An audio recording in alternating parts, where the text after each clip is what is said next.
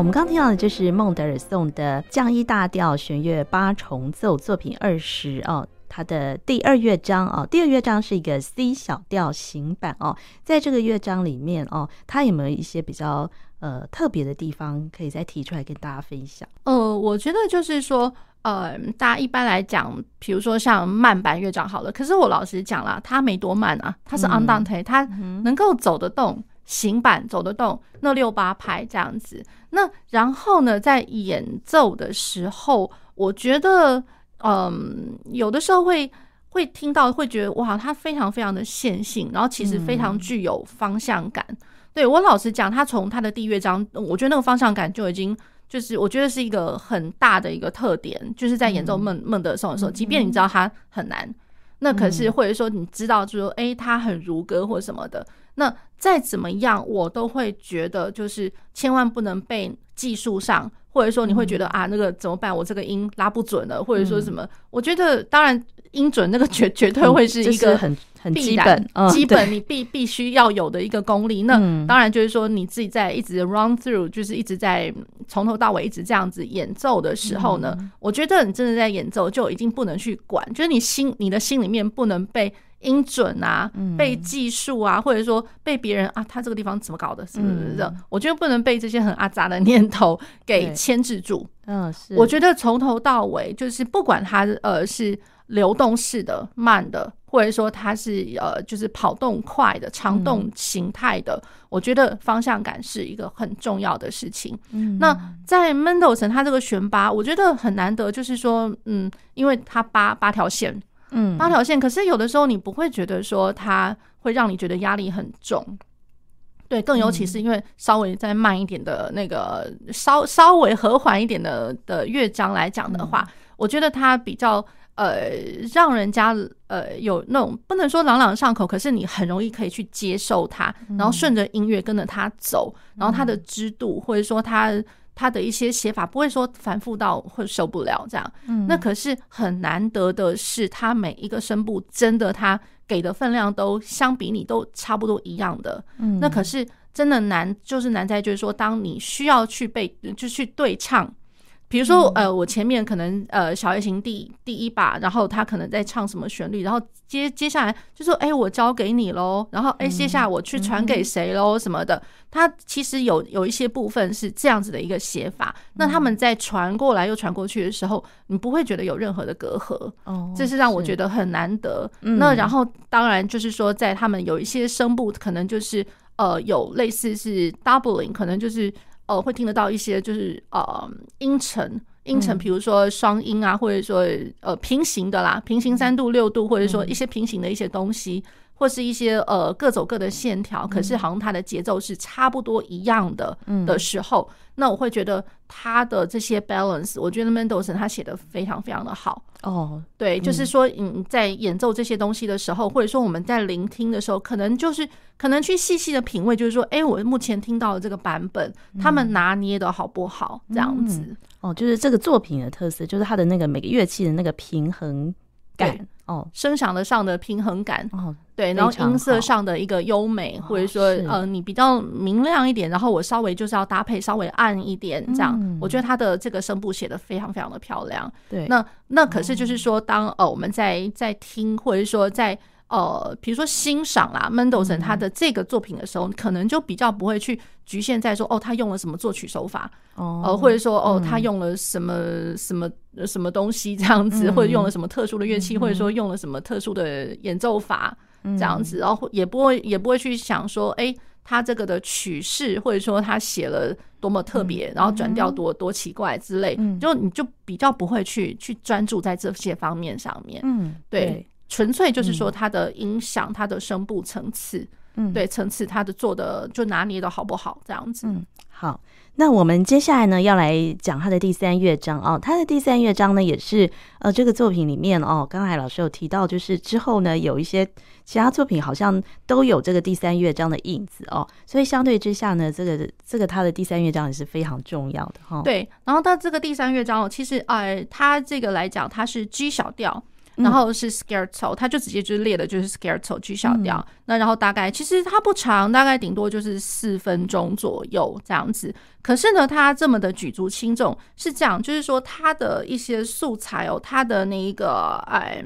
那个这样来讲，就是它里面有一些你会听得到一个影子，嗯，就是说从它的影子是来自于就是那个浮士德的一个作品，它叫做那个 Walpurgisnacht。这样子，然后 v a l p u r g i s 它其实这个是翻译成，就是说可能是某种宗教上的一些呃节日，或者说宗教上的仪式，它叫做武朔节。那武朔节的前戏，也就是说，在这个武朔节的前戏的一个呃 Night Dream，嗯，对，就好像我们我们有讲过，他后面这个作品有 Midsummer Night's Dream，有没有？就是仲夏夜之梦，所以这个可能是武朔节前戏之梦这样子一个夜晚的一个梦。好，那所以它是来自于，就是它有它源自于是那个浮士德，浮士德的诗作是不是？对，这个作品，哦、对。那然后呢，再来就是说，哎、欸，它这个 Scherzo，它后面就是在后面改编的时候。嗯他也曾经有被改写成，就是说是管弦乐版。哦，那管弦乐版，那然后呢，就是说在后面稍后稍晚，就是曾经有几次，就是他其实是为了要代替，就是他呃孟德松他的第一号交响曲的中呃中间第也是一样第三乐章，因为他的第一号交响曲哦，第三乐章其实它是那个那就如同我们现在呃有就是看到 YouTube 有一些演奏的版本，然后一些名家指挥的，其实他们的这些版本都呃第三乐章其实是 Menuet C 小调的 Menuet。嗯，好，那可是呢，其实在它这个啊弦八的第三乐章 G 小调，它就是曾经有被改写成就是管弦乐版。对，那加入一些木管的部分，这样子，然后就为了要去看看有没有办法去替代第一号的那个第三乐章，第一号交响曲第三乐章，这么特别，对对对。那所以，不过我们现在常常听到的、看到的版本，应该都还是有，就是原来的那个 Menuet 就小步舞曲，而不是 Scherzo。哦，对，只是说它有这么样子的一个事迹哦，就是跟听众朋友们稍微分享一下这样子。然后当然就是。呃，我觉得不出其外，就是说 Mendelssohn 他真的很多是那种跑动，嗯，跑动，然后二、嗯、二分法、嗯、二拍子跑动，嗯、非常非常跑动这样子。嗯、然后可是这个我觉得能见度蛮高的，我们常常就会听到，就会听到这一段，就类似就特别单独截取出来，嗯、然后大家在听的时候没有想到说，哎，原来他就是从这个弦八做这个作品来的。哦，是好，对。那我们现在就先来听他的第三乐章。好。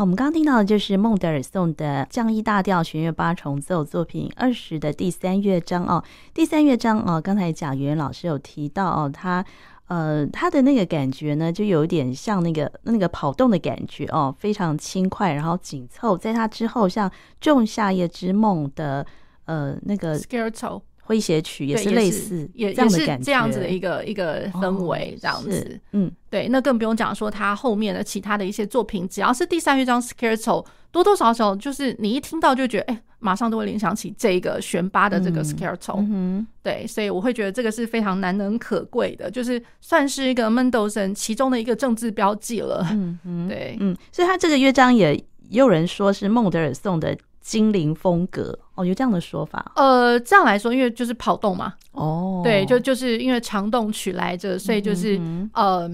要说精灵也可以，就是其实它就是一个很利落、精简又利落，嗯、它不会太长，嗯、可是很利落。所以这是我们在欣赏它第三乐章的时候可以特别注意到的地方。所以后来这个第三乐章还影响了呃，包括哪一些作品啊？呃，《仲夏夜之梦》嗯，《仲夏夜之梦》，然后再过来就是说，比如说大家所熟知的。呃，就是那个他的小提琴协奏曲第二号，他的第四乐章，嗯、虽然就是说他的那个，哎，虽然就是他的调性上面其实不同，嗯、可是只要是跑动的，然后呃很利落，然后非常具有方向感的，嗯、我觉得多多少少都会是这样子的一个一个氛围呃衍生出来。嗯、那或者是说像他的那个。比如说他的钢琴奏鸣曲里面，嗯、那又或者是说像他的钢琴三重奏，嗯，对，它其实多多少少只要是听到这种 scherzo scherzo 的这个乐章，都会有这样子的一个感受，嗯，对，跑动式的，嗯，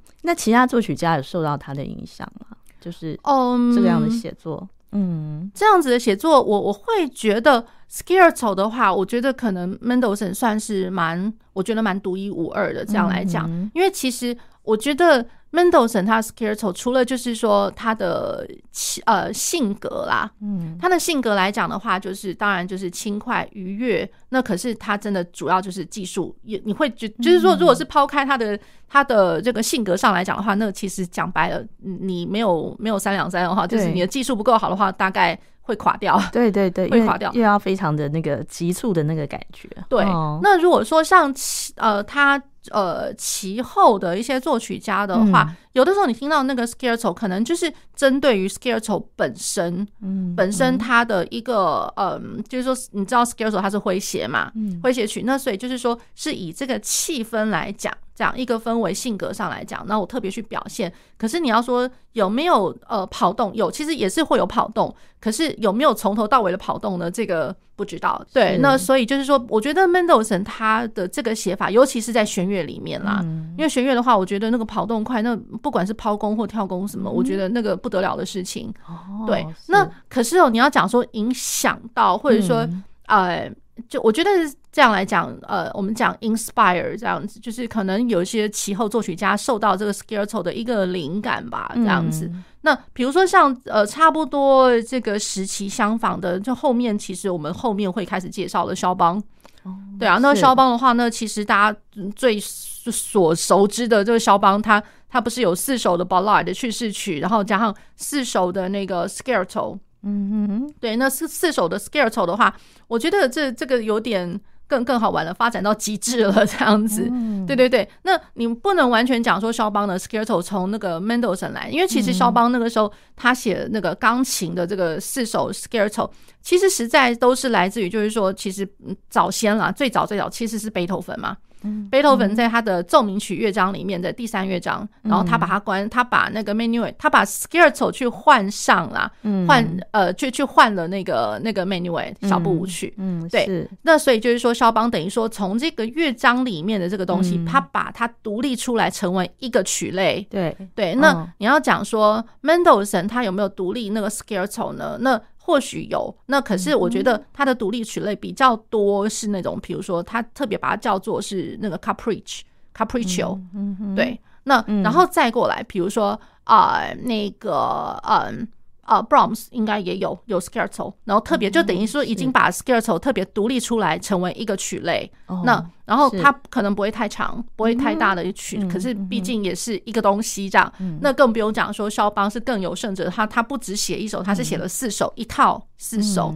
那然后呢，他的四首的 Scherzo 来讲的话，大家如果有机会去翻他的乐谱，就是每一个他特别都给你标了，我觉得不出其外，每一个都是 Presto。嗯，每一个它的那个呃，就速度上面，它都是写几版。嗯，那你如果说再回反过来看，你看到就是 Brahms 他会这样标吗？或者说呃，Mendelssohn 他的 Scherzo 他会给你标 Presto 吗？好像不会吧？不会 哦。对，是对。那可是肖邦来讲的话，那个真的是发扬光大到极致，他给你就标了 Presto。那 Presto 大家看到就哇，这根本不不诙谐来着，怎么那么快？就要更快的意思就对了。其实我觉得就是说。先呃，你如果说特别去想小牌子，就是 one two three one two three one two three，你如果去想小牌子，你去比较一五零好了，去比较两百零八好了，这当然就是急死了。这当然一点都快呃愉悦不不起来，或者说一点都不诙谐，这根本就是这你会觉得这这在计数嘛？这样是。可是我觉得肖邦他他写 Presto，他可能他没有想到说后代人有可能会被这个给吓到。嗯。那我会觉得，他这样来讲，他其实呃，肖邦那时候他来写 pres 呃 presto，他的意思是指说我如果一个小节为一个大拍，嗯，那我的那个一个乐段可能我就分成好几个长句子，嗯，那我一个句子假设我是八个小节好了，其实我会觉得。大家有空就是有机会去看一下那个肖邦 Scherzo 的谱子，嗯，几乎每一句每一句，你去这样算，你很少说四个小节就你就甘愿给他弄为一句，应该都是八个小节或十六个小节，嗯，对，所以它一个句子的单位它已经够长了，哦，所以那加上就是说我如果假设它少说是八个小节为一个单位的句子，那我就一个小节会打一拍，嗯，那所以我一个句子也不过就打了八拍而已，嗯，对，那然后我第一个比如说呃，因为它 Scherzo 其实来讲的话。呃，有的时候你会听到是三段体，就是有点像是有点像呃 rondo 或者说什么的。那有的时候你会听到就觉得，哎、欸，它好像是大三段体，复合式的三段体。嗯、对，那其实讲白了就是说它里面的小段落有点多啦，这样子。可是它同样类同的那个作曲呃作曲的题材的话，可能会你会一直听到啊，这个 A 段又回来了，哎、欸，那个 B 段又回来了，这样来说。哦、是。好，那可是我单就单纯的一段。那搞不好我真的也才四个句子，顶多六个句子就就完全完胜这样子。嗯，对。那所以如果说我一个句子就是很轻松的去比大牌，嗯，然后大家想象一下，假设我是指挥好了，嗯，那我比一个小节一个大牌，一个大的手势下去，然后绕一个圈圈，而不是说我很很努力的去画一个小小的三角形，然后每个小节一直画三角形。嗯哼，对，然后就就是说很很优雅的、很悠闲的去比那个大拍子，然后去一直去画圈的话，那我这样其实他那个 scale scale 走那个感觉就出来了。它有呃比较轻盈的这个成分，哦，轻盈优雅优雅。那只是说。他好像不知道为什么肖邦他真的就要标成 Presto 啦，嗯，可是他的意思是这样子，就是说去想大拍，哦、而不是想小拍。哦、那想小拍的话，那个曲子就就毁了，完全毁了，就会非常急促、非常紧张的那种感觉。呃、对对，因为这是我自己教学上，或者就是常常看到一些学生会。会迷失在那个 Presto 里面，那就是说你特别去想说哦，我要去打二零八，我要去打到一个小节子这样子的话，那真的这个曲子不要不要玩了。哦，对 对、嗯，所以这个诙谐曲在后面的作曲家又继续把它发扬光大，这个我们以后会再再对，会特别提到。哦、好好，那我们现在就先再来听孟德尔颂的弦乐八重奏的第四乐章。对，他的第四乐章还真的就给你标了 Presto，哦，标了 Presto。那然后它是降一大调，嗯、也就是说我整个四个乐章哦，它的它的调性呢，这个 Journey 其实老实讲都是一个三度关系，嗯，因为第一乐章是降一然后第二乐章是 C 小调，对，第三乐章 G 小调，然后再过来是降一降一大调，对，这样子，所以都是各各自为成为一个三度关系这样子。嗯、好，那三度关系，那 Presto，那我之所以为什么 Presto 就是。大家如果去这样听哦，就是说啊、呃，去去看它的谱子，它其实是二二拍，嗯，那二二拍我们常来讲的话就是一个 cut time，对，那所以二二拍呃二分音符为一个一个拍子，嗯、然后呃会看到它满满就是一样跑动的，只差它不是写成十六分音符，它是写成是八分音符，嗯，对，那八分音符可是一开始听就觉得天哪，怎么那么快？然后然后再过来呢，就是因为它是。啊、呃，它一开始就是接续着哦，就是从大提琴的最最下面的那个大提琴，第二把大提琴开始，然后再来第一把大提琴，然后再来一一路一路往上，然后大家各自演出那个前面八个小节的那个哦副歌，所以也就是说，我第二把大提琴就是最低的那个声部，嗯、我先开始起的这个头，就是我这个是副歌主题，哦对，然后我这个副歌主题完了之后呢，大家如果是以前有弹过，比如说像 Bach 的那个。嗯，平均率，然后它都有副歌嘛，嗯、每个声部都各自陈述一遍嘛，有没有它的主题？然后那个主题有的时候可能会是在一个五度关系之上先陈述一下，嗯、然后再过来第三次第三个声部出来的时候，有可能又回到原调，然后到第四个声部这样。嗯嗯嗯，那大家去想想看哦，就是说像呃那个副歌来讲的话，比如说像之前贝多芬那个大副歌，嗯、再怎么样，它反正就弦乐四重奏嘛，就是四个声部啊。对对，那然后我们自己以前呃我们钢琴作品里面的副歌来讲的话，再怎么样就是一就是一架钢琴，一架钢琴，我们还能怎么样呢？所以就是可能有三个声部的副歌，也有四个声部的副歌，嗯、然后再来就是可能会有六个声部的副歌。嗯，可是你要说八个声部，那。八个声部的话，哇，这个这个选八耶，那就更复杂了。对，它它是八个声部的副歌耶。哦，是。对，那所以就觉得哇哦，这样。嗯、对，然后加上它副歌的话，我们很少谈到副歌居然是 Presto 的。哦，那那那真的更惊人了，很很惊人。对，对所以我觉得这个还真的就是考验。我觉得另外一个超级鉴别的，哦、像我们上一集的节目有特别讲到，就是鉴别度的问题。嗯、对对，那我觉得这个真的就是你考验一个。呃，合不合格的一个室内乐演奏家，对，他其实我觉得这是一个蛮经典的一个曲目，一个乐章，对，所以我觉得这个是蛮蛮特别的。嗯，好，那然后再过来就是说他呃他的这个写作的其中的一些素材哦，你会隐隐约约又又听到。第三乐章的东西怎么又回魂了？这样，哦、是对，那回魂就是中间有有一小段会觉得，哎、欸、哎、欸，怎么怎怎么搞的？我现在在哪里啊？这样子。嗯、好，那所以他这样子的一个写法，就如同我们之前。之前讲过，就是 cyclicism，、嗯、对 cyclic technique，就是说，哎，前面曾经出现，可能第一乐章有的，我后面又又这个乐章，哎，怎么又来一次？嗯，那当然就是 Mendelssohn 他不是第一个啦。那当然之前最早的知道的会这样用法，其实比如说贝多芬就有了这样子。嗯、所以在 Mendelssohn 这个最后一个乐章，除了副歌之外，它、嗯、有 cyclic，就是这样子的一个回返，就是前面有的东西，第三乐章有的，而我第四乐章拿来用一下。对，对，它有。这样子的一个写法，嗯，然后再加上它的这个呃副歌的那个主题，还有其中的一些小旋律哦，其实都是来自于就是韩德尔的《弥赛亚》哦，对，弥赛亚，诶，他他的一个中间有一个叫做《哈利路亚》的一个、嗯、一个合唱的这一段，嗯、这一段它是从这个有些主题是从这这个作品来的，嗯，对，所以就是之所以造就了，就是说他这个最后一个乐章其实也蛮不平凡的，嗯，好，那我们现在就来听他的第四乐章，是。